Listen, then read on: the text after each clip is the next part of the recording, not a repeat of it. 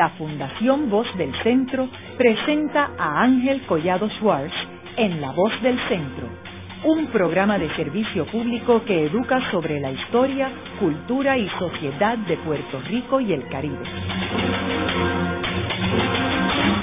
Saludos a todos. El programa de hoy está titulado El Caño de Martín Peña. Y hoy tenemos como nuestra invitada a Livia Rodríguez, quien es directora de la Corporación del Proyecto Enlace del Caño Martín Peña. Me gustaría comenzar el programa explicándole a nuestros radioescuchas qué es y dónde está ubicado el Caño de Martín Peña. Sí, el Caño Martín Peña es un cuerpo de agua que forma parte del estuario de la Bahía de San Juan, siendo el estuario el ecosistema de mayor valor ecológico dentro de toda el área metropolitana de San Juan. De hecho, el caño está justo en el corazón de la ciudad y todos los que vivimos en el área metropolitana le pasamos por encima el caño quizás varias veces a la semana, ¿no? A través del puente Martín Peña en Atorrey que cruza la milla de oro con Santurce o a través del expreso Kennedy cuando vamos hacia Santurce también. Ese cuerpo de agua conecta la bahía de San Juan con la laguna San José. Es un cuerpo de agua natural que en su mitad este, que es donde enfoca el proyecto Enlace del Caño Martín Peña, históricamente tenía entre 200 y 400 pies de ancho, pero que a raíz de una serie de sucesos que vamos a, explicar en un momento, eh, ha sido degradado eh, sustancialmente desde la perspectiva ambiental y hoy día literalmente podemos caminar de un lado a otro de sus márgenes en algunos segmentos. De hecho, ya no hay agua en algunos segmentos, está transicionando hacia eh, un humedal. Eh, a su vez, la laguna San José nos conecta a través del canal Suárez eh, con la laguna de Torrecillas en Piñones y al área de Boca de Cangrejos. Así que ciertamente lo que está ocurriendo desde el punto de vista de degradación medioambiental en el caño Martín Peña tiene un impacto directo sobre todos estos cuerpos de agua, donde no solamente tenemos un, hábitat exquisito, ¿verdad?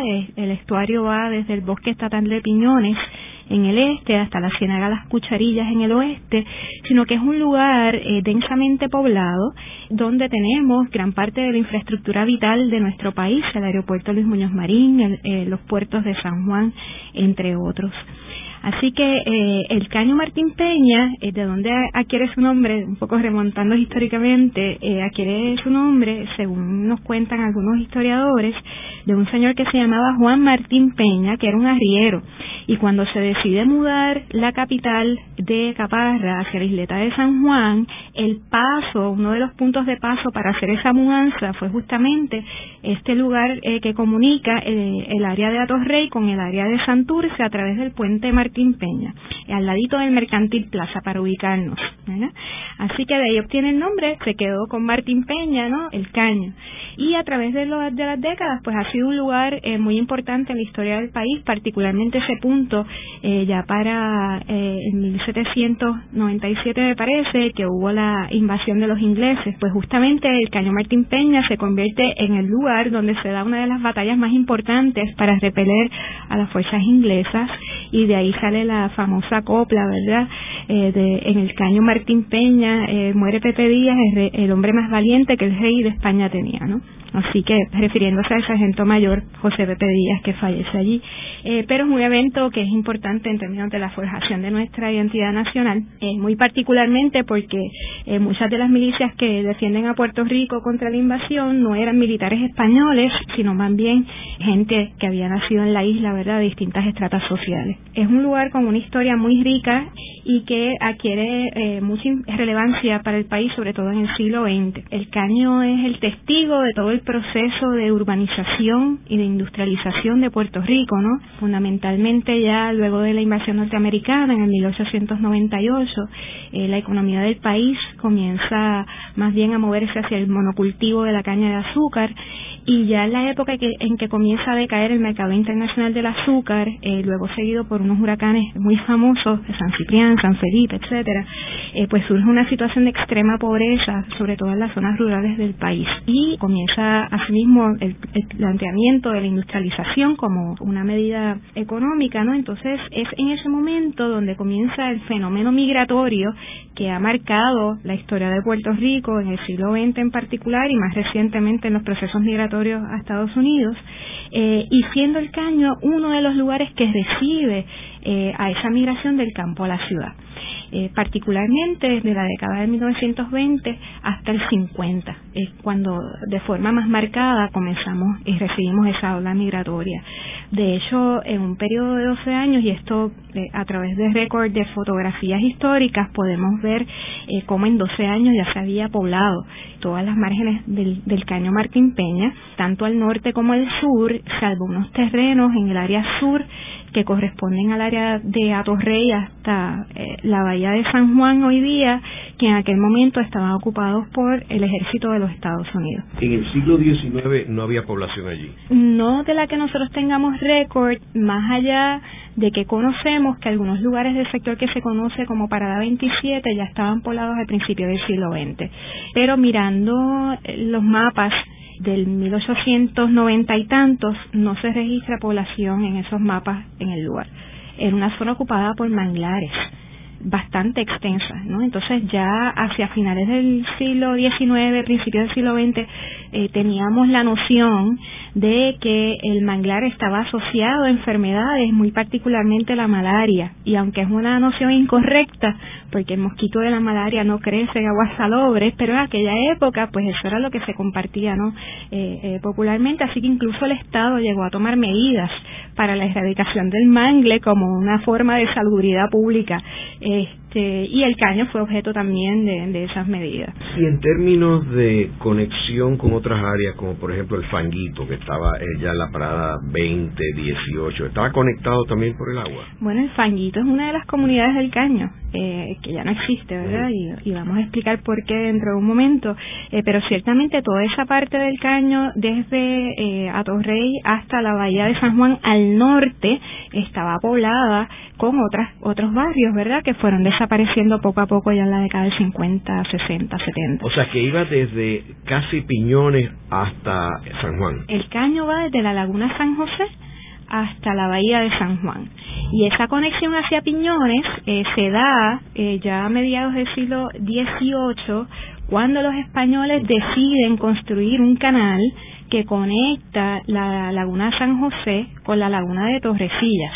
Allí anteriormente lo que habían eran humedales y el canal se construye con propósitos militares principalmente, ¿no? Para tener una conexión acuática interna no expuesta al océano Atlántico más segura y que se utilizó de forma comercial también para el transporte de productos agrícolas hacia los mercados de la capital.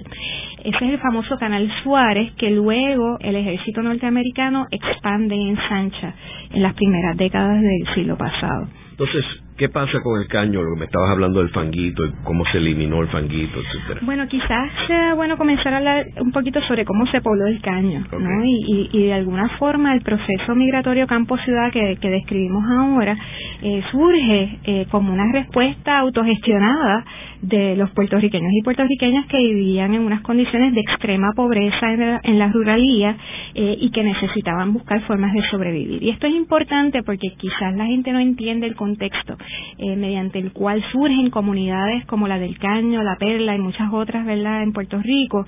Este, y en el caso particular del Caño tiene que ver con procesos históricos, sociales, económicos, ¿verdad?, que no dejan otra alternativa que no sea la de buscar eh, vivir en la capital para tener acceso a algún tipo de empleo, ¿no? Entonces, en aquel momento, al igual que ocurre en todas las ciudades latinoamericanas principales y otras capitales del mundo, eh, es en ese lugar, ¿verdad?, donde la gente eh, emigra y justamente se forman unos cordones de pobreza en las zonas eh, que bordean la ciudad. Y estábamos ya a principios del siglo XX eh, saliendo del corazón de la muralla, ¿no? Empezando a poblar Santurce desde el punto de vista de las personas de mayor ingreso económico, porque ciertamente había unas poblaciones importantes eh, de negros eh, libertos en piñones, en cangrejos y demás. Pero el caño se forma en esa época eh, donde los propios pobladores, y esto a raíz de un proyecto de historia oral que hicimos, nos decían que en este proceso hubo que sobrevivir al gobierno. Entonces hay un relato que me gustaría compartir con, con usted eh, de este líder comunitario, don Vicente Carrasco, que nos cuenta que el gobierno, refiriéndose al Departamento de Salud, que antes le llamaban Sanidad, según nos dice él, ellos traían a confinados y tumbaban las casas, nos cuenta, las esbarataban. Pero como las casas eran de cartón y zinc, no se perdía mucho. Entonces volvía uno y las reconstruía otra vez había una señora que estaba dando a luz, entonces su esposo, que siempre trabajaba y ese domingo estaba trabajando, pues tenía que trabajar todos los días, llegaron esa gente, los confinados, y la vieron pariendo.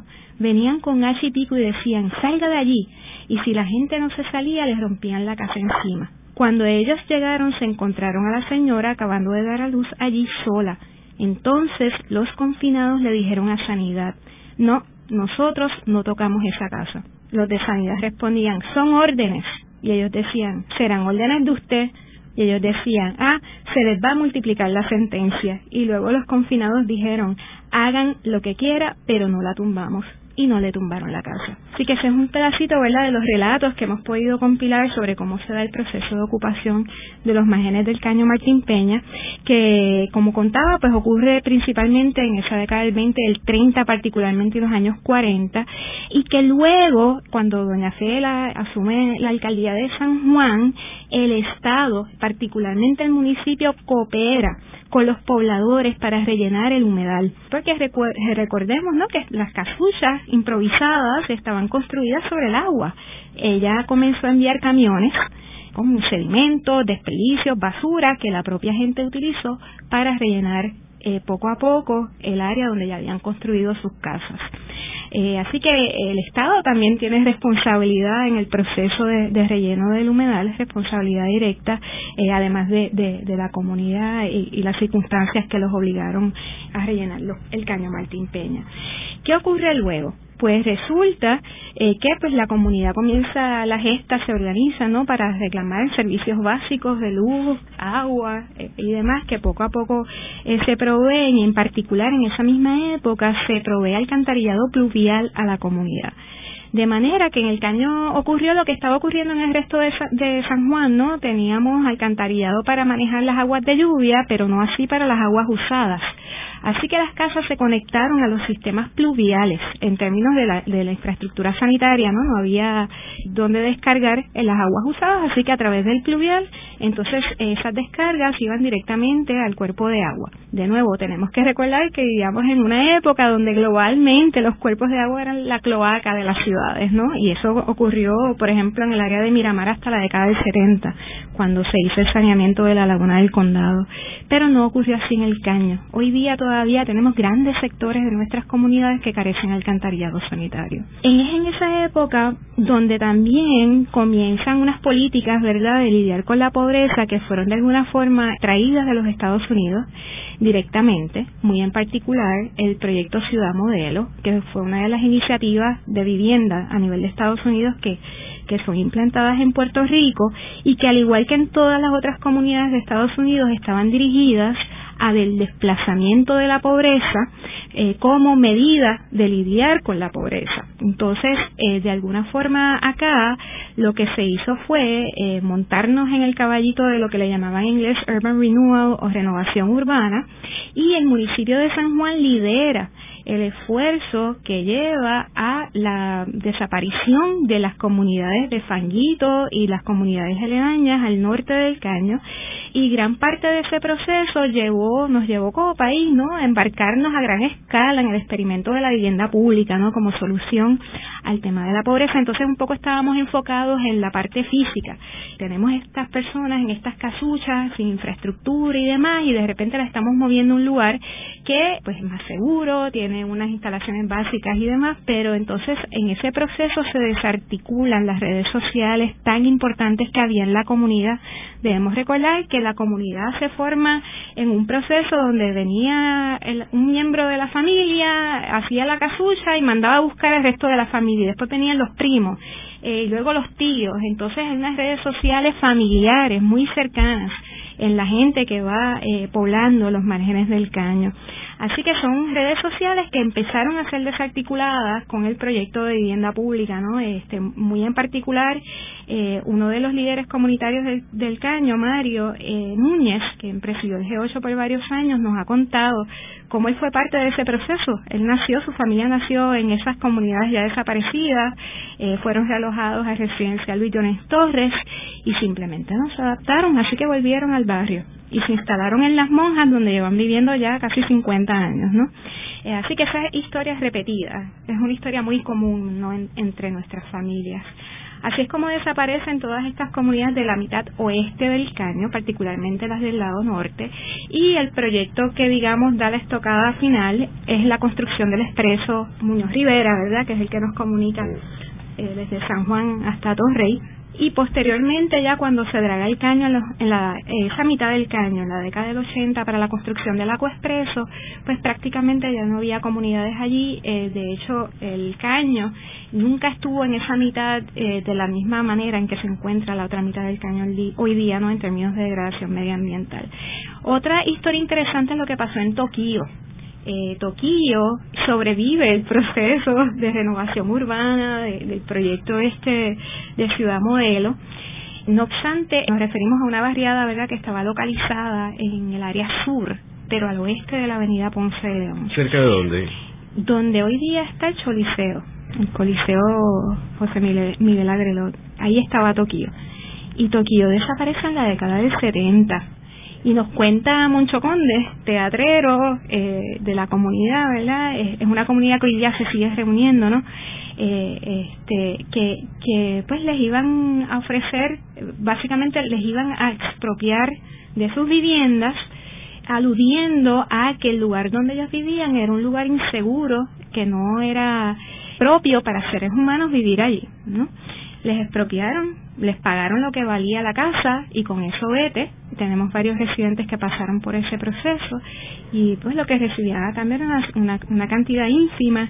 Se rompieron todas las redes sociales tan importantes que había en esa comunidad eh, y luego con el paso del tiempo quienes están allí, hay proyectos de vivienda tipo Walk Up en el lugar donde estaba la comunidad de Toquilla. Entonces eso ha llevado a la comunidad a reflexionar este, bueno, no era bueno el terreno, pero ¿para quién? No era bueno para nosotros, pero sí es bueno para otra gente, ¿no? Y ese es el tipo de pensamiento que luego desemboca en la creación del fideicomiso de la tierra del Caño Martín Peña. Ya para la década del 70 se aprueba a su vez legislación en Puerto Rico que permite la cesión de títulos de propiedad por un dólar a familias y esto esto como respuesta del gobierno a los procesos de ocupación de, de, terrenos verdad que se dieron eh, en esa época. Este pero antes de, de, que se aprobara esa ley en el caño ocurrió algo bien interesante. Ya un poco habíamos comenzado a cambiar la visión de cómo lidiar con el tema de la pobreza. Además las otras comunidades del caño no eran tan visibles desde el recién estrenado Expreso Las Américas verdad este yo recuerdo de niña haber visto el fanguito pasando por el expreso eso en quizás mi, primer viaje por allí, este, pero ese otro lado del caño no era tan visible y de hecho hoy día sigue siendo un lugar bastante eh, tapado, ¿no? Lo que ocurre es que a través de la Corporación de Renovación Urbana y Vivienda, la, la extinta Cruz, se desarrolló un proyecto de rehabilitación en sitio que en el Caño Martín Peña tuvo la siguiente eh, manera de implantarse, ¿no? Eh, se aprovechó la existencia de cooperativas de ahorro y crédito comunitarias, particularmente en el sur del Caño, y en la comunidad de Parada 27, en la comunidad de Buenavista Torrey y en la comunidad de Israel Bitumul se crean tres cooperativas de solares. Entonces, la manera en que esto funcionó es que la Cruz, ¿verdad? Este, trabaja con estas cooperativas que sirven de intermediarios con los residentes los residentes toman prestado a la cooperativa comunitaria un dinero con el que pagan la compra de su solar y como parte de ese proceso se reparcela el sector de la comunidad intervenido, eh, es decir, se organiza un poco territorialmente, se provee infraestructura básica a esa comunidad que fue pagada por los propios residentes a manera de hipoteca y luego poco a poco ellos fueron pagando por el terreno que habían adquirido. Este proceso muy interesante permitió que los pobladores de estas tres comunidades en los lugares donde se intervino eh, en un proceso donde la comunidad tuvo participación eh, se convirtieran en titulares de sus terrenos. Así que tenemos segmentos de la comunidad, ¿verdad?, donde, donde la gente adquirió la titularidad de esa forma. Hay otros lugares de la comunidad donde la gente es propietaria del terreno de una manera distinta. La primera fue eh, el área de Barrio Obrero. Barrio Obrero se crea en la segunda década del siglo XX como uno de los tres o cuatro barrios obreros que se construyen en Puerto Rico eh, como una especie de victoria verdad que había tenido el Partido Socialista de la época y que llevó a la creación de estas urbanizaciones. Le cuento dentro de un ratito entonces, ¿no? Haremos una breve pausa, pero antes los invitamos a adquirir el libro Voces de la Cultura con 25 entrevistas transmitidas en La Voz del Centro. Procúrelo en su librería favorita o en nuestro portal.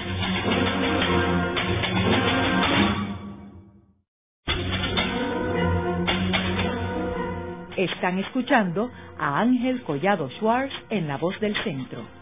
Ahora pueden accesar a toda hora y desde cualquier lugar la colección completa de un centenar de programas transmitidos por la voz del centro mediante nuestro portal www.vozdelcentro.org. Continuamos con el programa de hoy titulado El Caño de Martín Peña, hoy con nuestra invitada eh, Livia Rodríguez, quien es la directora de la Corporación del Proyecto Enlace del Caño de Martín Peña. En el segmento anterior estuvimos hablando que el Caño de Martín Peña obtiene su nombre de un personaje que se llamaba Martín Peña, que estaba ubicado en ese sector cuando los españoles deciden cambiar la capital de Caparra a San Juan, utilizan esa zona para poder moverse hacia San Juan. O sea, sirve como un enlace. Hemos visto que en el siglo XVIII, eh, XIX, esa era una zona de mangles muy poco poblada.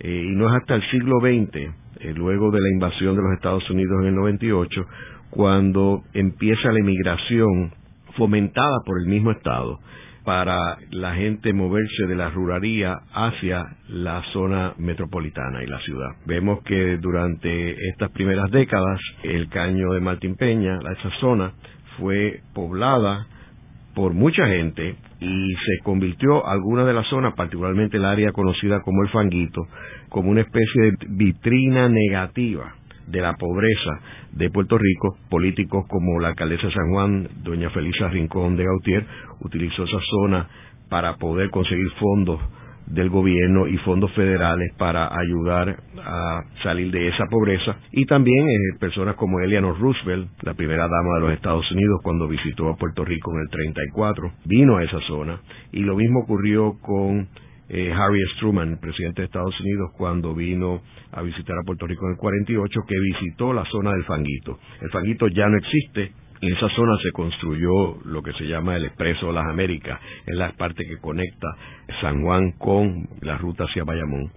Y vemos que esta zona de Martín Peña ha estado presente en una forma protagónica en el desarrollo de la ciudad capital de San Juan durante la segunda mitad del siglo XX. Livia, en el segmento anterior nos quedamos hablando sobre Barrio Obrero Háblanos sobre qué es Barrio Obrero y cuál es el enlace con esta zona. Sí, Ángel, hablábamos sobre la formación de Barrio Obrero, que de hecho es la única de las ocho comunidades que nos quedan aledañas al Caño Martín Peña, cuyo proceso de poblamiento se dio dentro de la formalidad. Barrio Obrero responde a una legislación promovida por el Partido Socialista en la segunda década del siglo pasado, que genera la construcción de varios barrios obreros, porque todos tienen el mismo nombre en distintos puntos de Puerto Rico, y el de Santurce eh, sirvió de vivienda para las familias que vivían anteriormente en Puerta de Tierra y que fueron desalojadas de sus barrios para dar paso a la construcción de los muelles de San Juan. Así comienza la historia de las comunidades que nos quedan hoy allí. Posteriormente, con el proceso de ocupación del territorio que ya describimos, pues poco a poco se fueron extendiendo las calles hasta llegar al Caño Martín Peña, incluso ya en la década del 30 se crea el sector eh, San Ciprián de Barrio Obrero, donde las familias eh, poblaron lo que anteriormente era un cementerio, y esto por causa de la necesidad urgente de vivienda que surge luego del paso del huracán San Ciprián en la década del 30 hablábamos también de, los, de la sesión de títulos de propiedad, ¿verdad?, que se da posteriormente en la década del 70 como la segunda o tercera manera que les explico de cómo la gente obtuvo títulos de propiedad en la comunidad y en particular en la sesión de títulos de propiedad eh, promovida por esta legislación de la década del 70 permitió que los políticos eh, de forma clientelar y mientras iban acercando las elecciones eh, de repente daban títulos de propiedad particularmente a sus allegados, ¿verdad? Lo que se conoce como los comisarios de barrio y sus familias y sus amigos. El problema que esto desencadena es que muchos de los títulos de propiedad que se ofrecen de esta forma se dan sobre áreas hacinadas de difícil acceso, sin infraestructura o encima del agua, como hemos encontrado eh, recientemente. Quería destacar que el tema de la sesión de títulos de propiedad no es una novela en Puerto Rico, sino que se ha dado también en otros lugares, particularmente en Latinoamérica, y ha sido estudiado por distintos organismos y estudiosos sobre el particular. Y quería eh, un poco hablar sobre este estudio que realizó el eh, abogado Elesio Fernández, quien es miembro de Lincoln Land Institute, con sede en Estados Unidos, en Boston y él hizo un estudio sobre la regularización de los asentamientos informales en América Latina y el proceso de cesión de títulos de propiedad forma parte de este estudio, ¿no? Entonces él nos dice que en algunos casos el aumento en el valor de la tierra cuando se otorgan títulos de propiedad, especialmente cuando están ubicadas en áreas céntricas de la ciudad, ha resultado en que los desarrolladores estimulen que los residentes vendan. Otros estudios de las Naciones Unidas han comprobado que la cesión de títulos de propiedad por sí sola no resuelve el problema de la pobreza, eh, porque las condiciones fundamentales permanecen igual y de hecho a veces las personas dejan de luchar por ciertos derechos porque ya consiguieron un objetivo inmediato que es la, legalización, ¿verdad?, con la tierra que han ocupado eh, muchas veces por varias generaciones. En el caño Martín Peña, tanto el esquema de cesión de títulos de propiedad por un dólar como lo que describí anteriormente en términos de las cooperativas de solares y demás, ha resultado en procesos de desplazamiento o, como se conoce en inglés, de gentrification o aburguesamiento, que no es otra cosa que la sustitución de una población de unos ingresos por otra, ¿no? Quizás un ejemplo de, ello es lo que ocurrió en el, en el viejo San Juan, eh, justamente cuando, como parte de las políticas de salvar nuestro patrimonio histórico edificado, hubo un proceso donde se sustituyó una población de menos ingresos por una de mayores ingresos, que era lo que tenían los recursos para poder invertir en procesos de restauración de inmuebles. Así que eh, en el caso del caño, si comparamos las fotografías aéreas de la década del 70 con fotos aéreas eh, más recientes, podemos ver que en aquellas comunidades donde hubo una sesión de títulos de propiedad individual, básicamente lo que ha habido es un proceso de especulación de tierras que toma la forma física de los estacionamientos terreros. El asunto de, de la tenencia de la tierra es muy importante para entender la situación de hoy día del caño y las soluciones que la propia comunidad ha dado a este problema es importante para la gente porque estas son unas comunidades que construyó la comunidad desde cero, ¿no? Ellos construyeron hasta el terreno.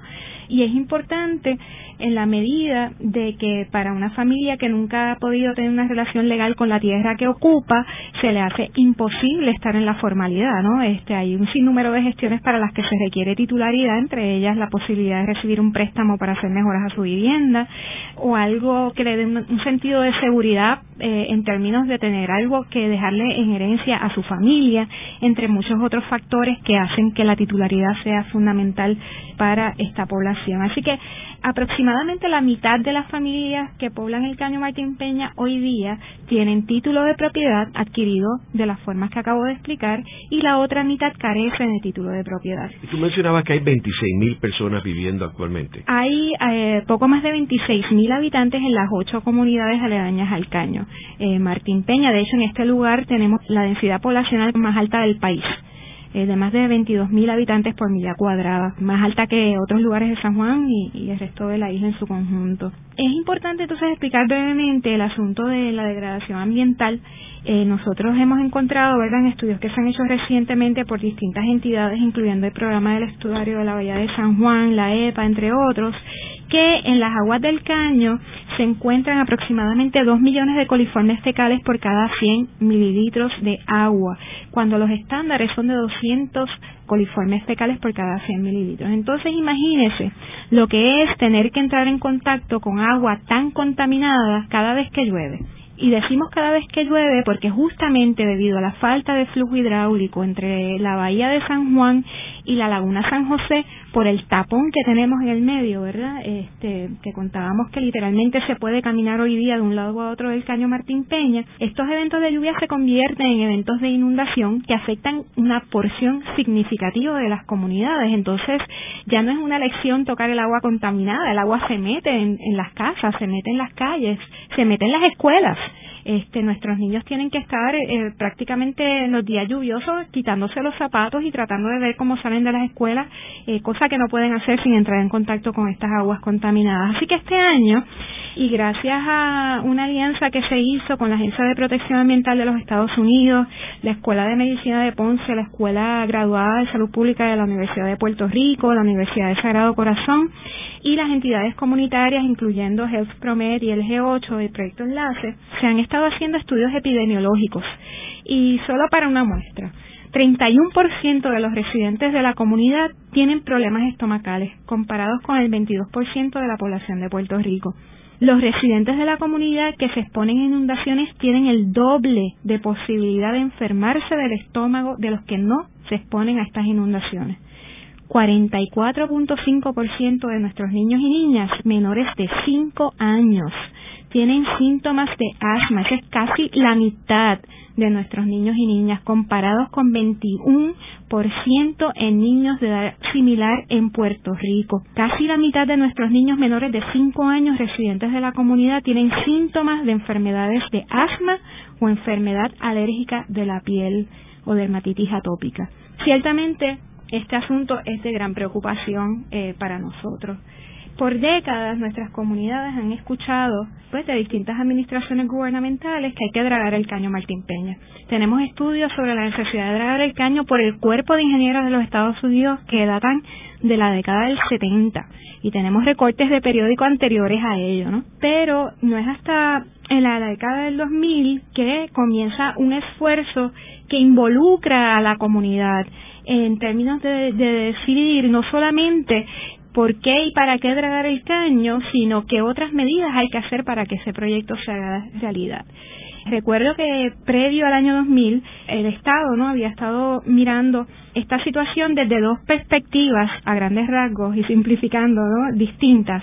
Por un lado teníamos las agencias medioambientales hablando de la necesidad de dragar el caño, el cuerpo de ingenieros y demás haciendo un sinnúmero de estudios desde la perspectiva de las ciencias naturales y la ingeniería y de otra parte teníamos otras entidades gubernamentales mirando el asunto de la, de la tierra, ¿no? ¿Qué vamos a hacer con este terreno? Y, la Junta de Planificación tenía unos planes y la Autoridad de Carreteras planeaba extender el expreso Muñoz Rivera para crear el expreso Martín Peña eh, y, construir dos tréboles gigantes, uno en el medio de la comunidad de Cantera y otro en el medio de la comunidad de Israel Bitumul. Luego ya para el año 2000 recordamos un informe que hizo la Cámara de Comercio de Puerto Rico con una propuesta de urbanización de los márgenes del Caño Martín Peña, donde el asunto del realojo de familias se tocaba someramente y sin prestar ninguna atención a las consecuencias sociales, medioambientales y demás de desplazar a 26.000 seres humanos del lugar que ha sido su hogar por generaciones. Lo que se hizo a partir del año 2000 fue a través de una iniciativa que comienza desde la Autoridad de Carreteras y Transportación eh, para dragar el caño, otra más de las muchas que hubo en las décadas anteriores, y desde el, Estado eh, se hubo la oportunidad de hacer algo un poco distinto. Y lo que se hizo fue aprovechar que en ese momento había un discurso público sobre el tema de la pobreza y se crea el programa de comunidades especiales para hacer un acercamiento al problema del caño Martín Peña que incluyera a la comunidad como protagonista del proceso de toma de decisiones. Los antecedentes directos a esta iniciativa incluyen, por ejemplo, el hecho de que la comunidad israelí Bitumul, de hecho, que es la comunidad donde se ubica la congregación Mita, se había organizado en años anteriores y habían formado la primera corporación desarrolladora de viviendas que se da en Puerto Rico bajo el programa, un programa similar, de nombre similar del gobierno federal, eh, y habían construido un proyecto de vivienda en su comunidad que sirvió de lugar de realojo de 108 familias que vivían en condiciones de extrema pobreza en los márgenes del caño Martín Peña. Eh, otro de los precedentes importantes justamente es el proyecto Península de Cantera, que hoy día cumple su, su, eh, sus 20 años de iniciado, ¿verdad? Y que comienza a mediados de la década del 90, luego del huracán Hugo, y como una respuesta eh, de la comunidad en alianza con el sector privado y el gobierno eh, para poder eh, atender los problemas de esa comunidad con, con la participación de los residentes. Pero en el Caña hay otras comunidades, ¿verdad? Estamos hablando de ocho comunidades, muchas de ellas con una historia eh, y una tradición de organización muy importante. Así que lo que se hizo con esta iniciativa del año que comienza en el año 2001 fue lo siguiente, se da la encomienda a la Autoridad de Carreteras de dragar el caño y lo que decidimos hacer fue, en lugar de reclutar ingenieros para que nos dijeran cómo vamos a dragar, se reclutaron trabajadores sociales comunitarios, se ubicó una oficina de participación ciudadana en unos vagones en el medio de la comunidad e iniciamos el proceso de planificación participativa más importante que se haya dado en Puerto Rico. Ha sido reconocido internacionalmente, de hecho el, plan de desarrollo que surge de ese proceso ha sido galardonado, por ejemplo, por la Asociación Norteamericana de Planificación. Y este proceso incluyó más de 700 actividades de participación ciudadana en dos años. Sí, en dos años. Había reuniones, tres y cuatro reuniones a la vez cada noche en, en las distintas comunidades y ciertamente pues un proceso de esta naturaleza no se da solamente por la perspectiva de que algún día voy a dragar el caño, sino que se da porque hay una serie de condiciones que lo permitieron. Y la más importante quizás es eh, la pertinencia de este tema para los residentes. ¿Y por qué el dragado es tan pertinente para ellos desde el inicio? Pues no solamente por el asunto de la salud, también por el temor de la comunidad a ser desplazada. Nos decían los vecinos al principio, pero yo estoy de acuerdo con eso del dragado del caño. Pero ¿para quién va a ser este proyecto? Porque si no está paradito en la comunidad de las monjas y, levanta la vista, lo que uno ve son los edificios de la Milla de Oro, ¿no?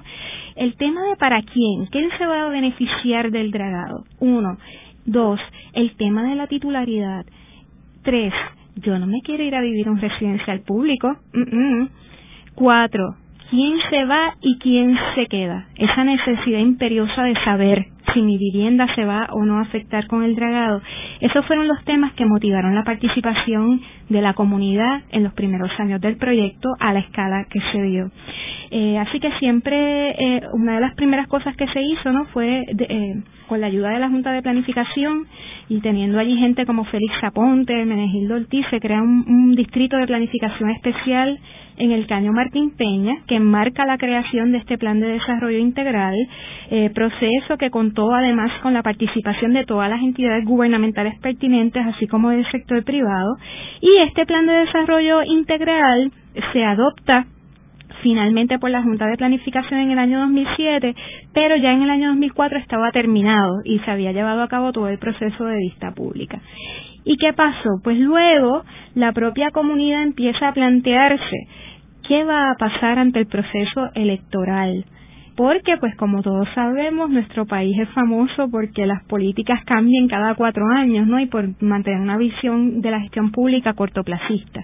Así que es la propia comunidad, eh, con la ayuda técnica de mucha gente que dio su tiempo de manera gratuita, eh, nos dimos a la tarea de redactar un proyecto de ley eh, que eventualmente se convierte en la Ley 489 de 24 de septiembre de 2004 eh, que de alguna forma traduce el trabajo eh, de participación ciudadana de los dos años anteriores y le da garras al plan de desarrollo integral. No solamente se eleva a nivel de política pública los, en los principios principales del plan, eh, particularmente aquellos relacionados con participación ciudadana, sino que también crea una serie de instrumentos eh, que permiten que el plan se pudiera eh, implantar. Y entre los instrumentos institucionales que se crean está la Corporación de Proyecto Enlace del Caño Martín Peña como una corporación pública de vigencia en la propia ley de 20 años, con la posibilidad de extender su vigencia por 5 años adicionales, cuya junta de directores fue diseñada por la comunidad y el proceso en que se nombra también, y que tiene la misión de, junto al, resto de los sectores de la sociedad, gestionar la implantación del plan de desarrollo, particularmente aquellas obras mínimas necesarias para viabilizar la transformación de la comunidad que ellos se habían planteado. Eh, y en particular el dragado del caño Martín Peña. De otra parte, la ley reconoce al liderato comunitario organizado a través del G8 como la entidad eh, llamada a, entre otras cosas, someter ternas a las entidades nominadoras de los miembros de la Junta de Directores de la corporación sobre quiénes son las personas que ellos quieren que estén ahí. ¿Y qué es el G8? Pues el G8 surge durante este proceso de planificación participativa como el encuentro de las organizaciones de base comunitaria que ya existían en la comunidad y otras que se formaron en el camino y que se dieron cuenta que ellos tenían más cosas en común eh, que divergencias y lograron identificar esos puntos comunes y decidieron pues unirse un proceso de unión de voluntades proceso que ha trascendido las, las barreras político-partidistas y religiosas de la comunidad y que estos líderes comunitarios, ¿verdad?, que hoy día ascienden a 80 líderes de 12 organizaciones de base comunitaria, han sabido trascender. Luego de una breve pausa, regresamos con Ángel Collado Schwartz en La Voz del Centro.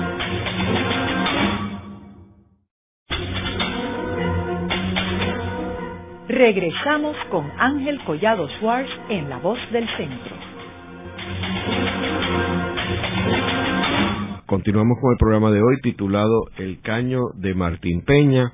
Hoy con nuestra invitada eh, Livia Rodríguez, quien es la directora de la Corporación del Proyecto Enlace del Caño de Martín Peña. Eh, Livia, háblanos sobre el fideicomiso de las tierras del Caño Martín Peña. Pues el fideicomiso de la tierra surge como una respuesta de la comunidad para el asunto del título de propiedad 1 y 2 para evitar su desplazamiento, un poco pensando que una vez se drague el caño Martín Peña y se recupere esa conexión acuática entre digamos Piñones y el distrito de centro de convenciones y la milla de oro, etcétera, estas tierras de repente su valor va a aumentar y eso eventualmente va a generar que la comunidad sea desplazada por las fuerzas de mercado. Así que la forma de prevenir que eso ocurra fue el fideicomiso de la tierra del Caño Martín Peña.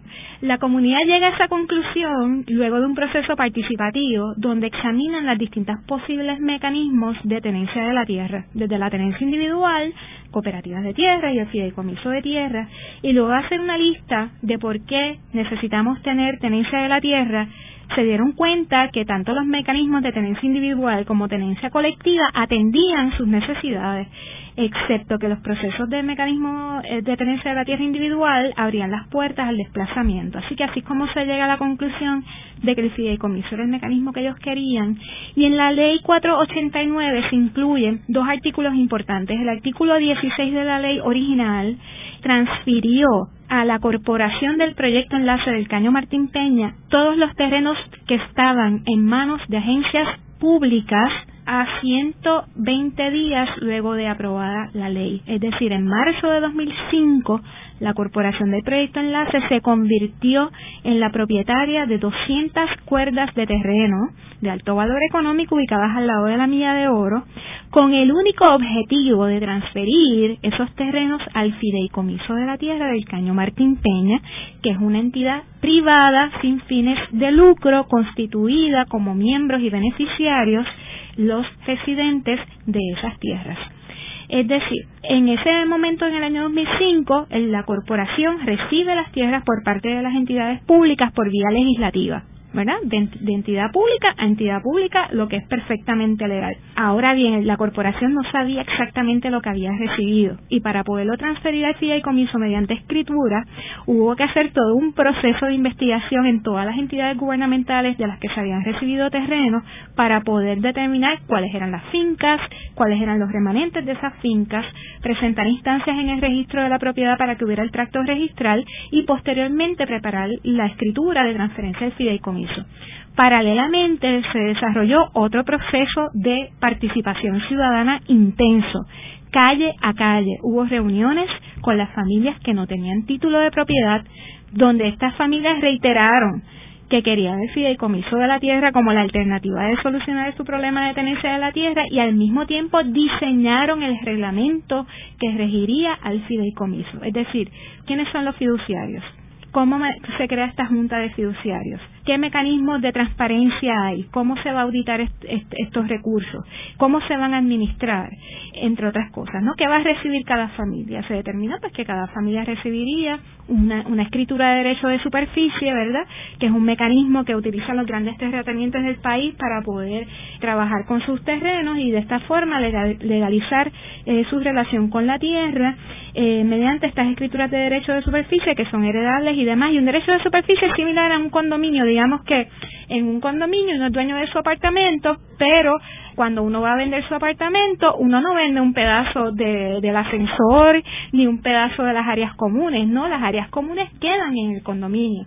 Y el fideicomiso, en la, la manera en que se conceptualizó aquí, cada familia era dueña de su estructura, permanecía siendo dueña de su estructura, pero además adquiría otros derechos propietarios, el derecho de superficie para poder utilizar ese terreno a largo plazo eh, y segundo, el derecho de propiedad colectiva sobre la tierra del fideicomiso de la tierra. ¿Qué pasó con ese fideicomiso? Ese fideicomiso posteriormente, una vez se reglamenta, en el año 2009 se adopta su reglamentación, eh, perdón, en 2008 se crea la Junta de Fiduciarios a principios del año 2009, pero el fideicomiso, tema novel al fin, en Puerto Rico, aunque hay más de 250 fideicomisos de esta naturaleza en Estados Unidos, recibe unos embates, ¿no? Muy particularmente el municipio de San Juan promueve legislación para quitarle las tierras al fideicomiso de la tierra desde el año 2006.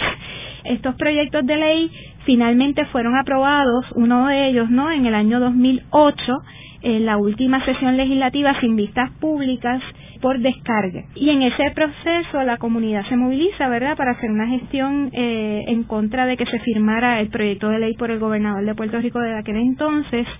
Ese proyecto de ley había sido aprobado por los tres partidos políticos, eh, tanto el Partido Nuevo Progresista, el Partido Popular y el Partido Independentista puertorriqueño, y lo que pretendía era quitarle la totalidad de las tierras del fideicomiso y devolverlas a las agencias que las tenían anteriormente. Finalmente se logra que el gobernador vete esa ley. En ese proceso la comunidad se reúne, ¿verdad?, con todos los candidatos que aspiraban a la gobernación y hubo pues un compromiso por parte de los tres partidos políticos de respetar la ley 489 y de respetar al fideicomiso de la tierra del Caño Martín Peña. No obstante, en el año 2009 y nuevamente promovido por el alcalde de San Juan, surgen dos proyectos de ley, uno en la Cámara promovido por Nuno López y uno en el Senado eh, de la autoría de Tomás Rivera Schatz, y estos proyectos de ley buscaban nuevamente quitarle las tierras al fideicomiso. Luego de que se transfieren las tierras al fideicomiso mediante escritura pública, eh, gestión que se da en mayo de 2009, el gobernador de Puerto Rico firma una, eh, una ley que tuvo el efecto de eh, retroactivamente cancelar todo el proceso que se había dado, como si no hubiera pasado nada, las tierras regresan a las agencias que las tenían en su origen, esa nueva ley permite a las agencias que decidan si, de acuerdo a sus planes y programas y proyectos, entendían o no necesario transferirle las tierras a la corporación del proyecto enlace y la ley viabiliza que sea el municipio de San Juan quien comience a dar títulos de propiedad individual en las comunidades del Caño Martín Peña. Esa ley tuvo como efecto inmediato encarecer el proyecto del dragado del caño. Y la razón es la siguiente, todavía quedan 500 familias en las zonas aledañas al Caño Martín Peña que hay que realojar para poder viabilizar el dragado del Caño Martín Peña a través del proyecto Península de Cantera, del proyecto de Israel Bitumul, de la Autoridad de Carreteras y del proyecto Enlace, ya se han realojado más de 500 familias eh, y todos los que han deseado permanecer en la comunidad se les ha dado esa oportunidad, ¿no? Este, pero ahora eh, la gran pregunta es dónde vamos a realojar las familias que nos quedan. Al no tener esta tenencia de las tierras, se encareció el proyecto porque hay que adquirir las tierras para poder viabilizar eh, iniciativas de vivienda que sirvan de realojo para las familias que quieren permanecer en su comunidad. Luego de la pausa, continuamos con Ángel Collado Schwartz en La Voz del Centro.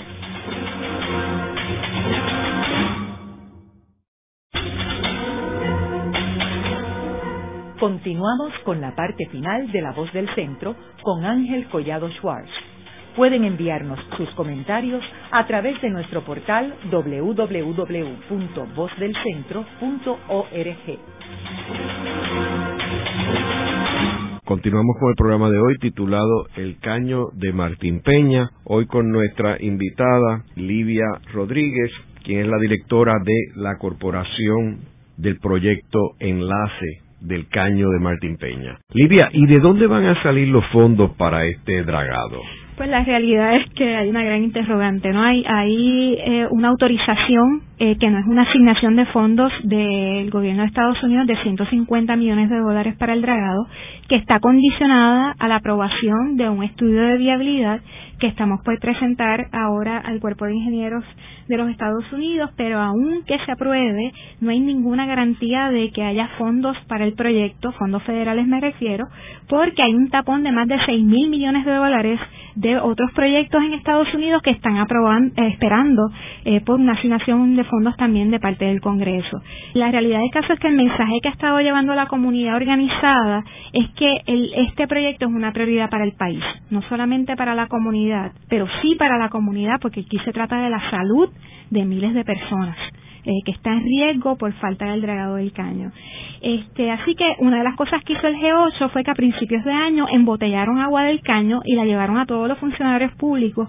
El agua tiene una información de datos de contaminación junto con una carta firmada por los residentes en la que le pedían a los funcionarios electos que en un plazo de dos meses, un mes o dos meses, les dijeran a ellos qué mecanismos de financiación se podían utilizar para viabilizar el proyecto. Estamos hablando de 600 millones de dólares que incluye el realojo de familias, la infraestructura que hay que construir y el dragado del Caño Martín Peña, que si lo pensamos de aquí a 10 años son 60 millones de dólares anuales por 10 años que son 60 millones de dólares anuales para el gobierno de Puerto Rico, pues yo creo que esa es la pregunta que se hace a la comunidad, ¿verdad? Porque a veces aquí se pone dinero en muchas otras cosas que no necesariamente redundan en beneficios como los que tendría un proyecto como este, ¿no? Este, así que en aras de hacer conscientes a los funcionarios públicos sobre esta situación y de ayudarlos a pensar de, de cuáles son las verdaderas prioridades que debe tener el país, se tomó esta medida. Lastimosamente, ningún político, ninguno en un partido le respondió la comunidad, por lo que la comunidad ha continuado llevando a cabo distintas acciones, tanto externas como al interior de la comunidad, para poder elevar la conciencia sobre la necesidad de que aparezca el dinero para este proyecto de las fuentes que sean, ¿no? El, punto es, vamos a tomar esto como una prioridad y vamos a ver colectivamente de qué podemos hacer para lograr su financiamiento. Así que ese, ese es el reto más importante, ¿verdad?, que, que tiene eh, el proyecto en este momento. Y en términos de proyectos paralelos o parte del gran proyecto de ustedes, como por ejemplo algo que se discute mucho en Puerto Rico, que son las microempresas. Pues mire, el proyecto del Caño Martín Peña es un proyecto de desarrollo integral. Lo que significa es que aquí se ha estado trabajando un sinnúmero de asuntos paralelamente, ¿no? No solamente estamos mirando el tema medioambiental, urbano, de infraestructura, de vivienda, sino sobre todo, y lo más importante, tiene que ver con el desarrollo social y el desarrollo económico comunitario. Aquí hay todas unas iniciativas este, dirigidas a que la, comunidad pueda participar y adueñarse cada día más de los procesos eh, de su transformación. Eh, tenemos iniciativas tales como un proyecto de alfabetización de adultos, tenemos un proyecto que se llama la Universidad del Barrio, eh, que junto al curso Clemente para las Humanidades están dirigidos a fomentar el pensamiento crítico en nuestra población de manera que puedan ser mucho más efectivos en las soluciones y en la implantación de sus proyectos y luego en cómo interactúan con eh, los aliados externos. Eh, también hay un sinnúmero de iniciativas dirigidas a la prevención de la violencia, particularmente a los niños en edad escolar.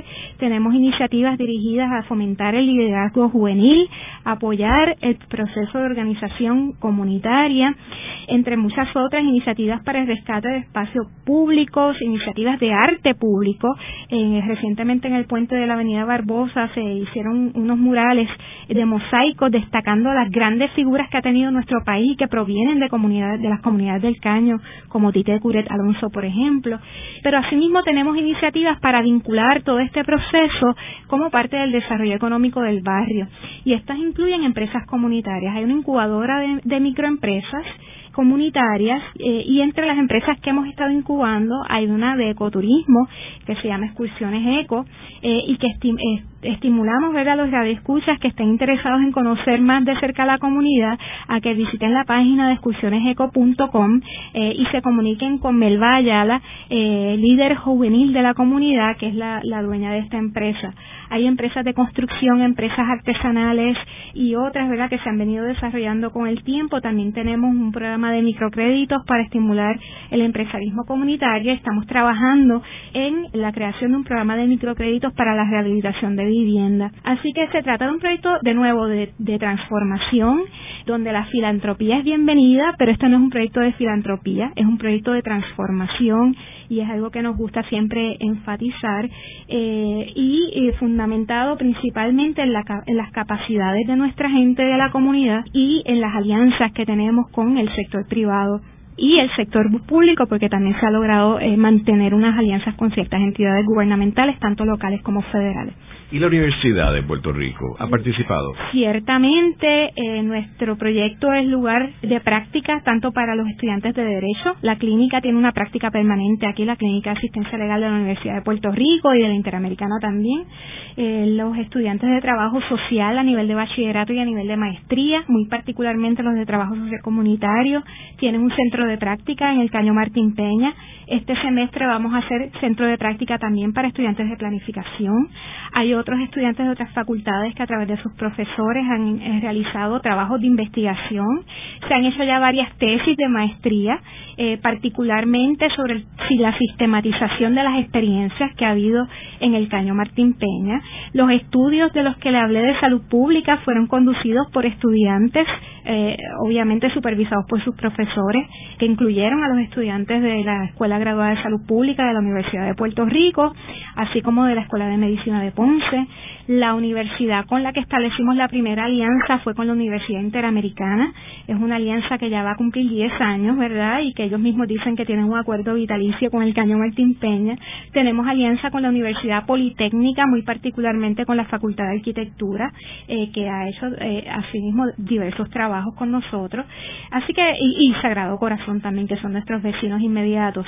Así que tenemos los mayores y principales centros docentes del país que han estado, ¿verdad?, utilizando el caño no solamente como lugar de práctica para sus estudiantes y una experiencia viva para ellos, sino eh, todo esto dentro de la agenda de trabajo de la comunidad. No solamente la agenda del investigador, sino todo lo que se hace aquí de alguna forma tiene conexión con el plan de desarrollo integral del caño. En el programa de hoy hemos discutido el caño Martín Peña. Vemos cómo un grupo de ciudadanos ha realizado un proyecto novel para Puerto Rico. Vemos cómo este grupo de ciudadanos habitantes del Caño Martín Peña, recibieron un reconocimiento importante recientemente cuando fueron premiados por la Agencia Federal de Protección Ambiental con uno de los tres premios de justicia ambiental que otorga esa dependencia. Esa fue la primera vez que Puerto Rico recibió ese premio. Y vemos que este proyecto del Caño Martín Peña es un verdadero modelo para el resto de Puerto Rico, modelo de participación ciudadana, de transformación y de apoderamiento. Muchas gracias, Lidia. Esta ha sido una producción como servicio público de la Fundación Voz del Centro. Los invitamos a sintonizarnos la próxima semana a la misma hora Y recuerden que pueden adquirir el libro Voces de la Cultura en su librería favorita o en nuestro portal.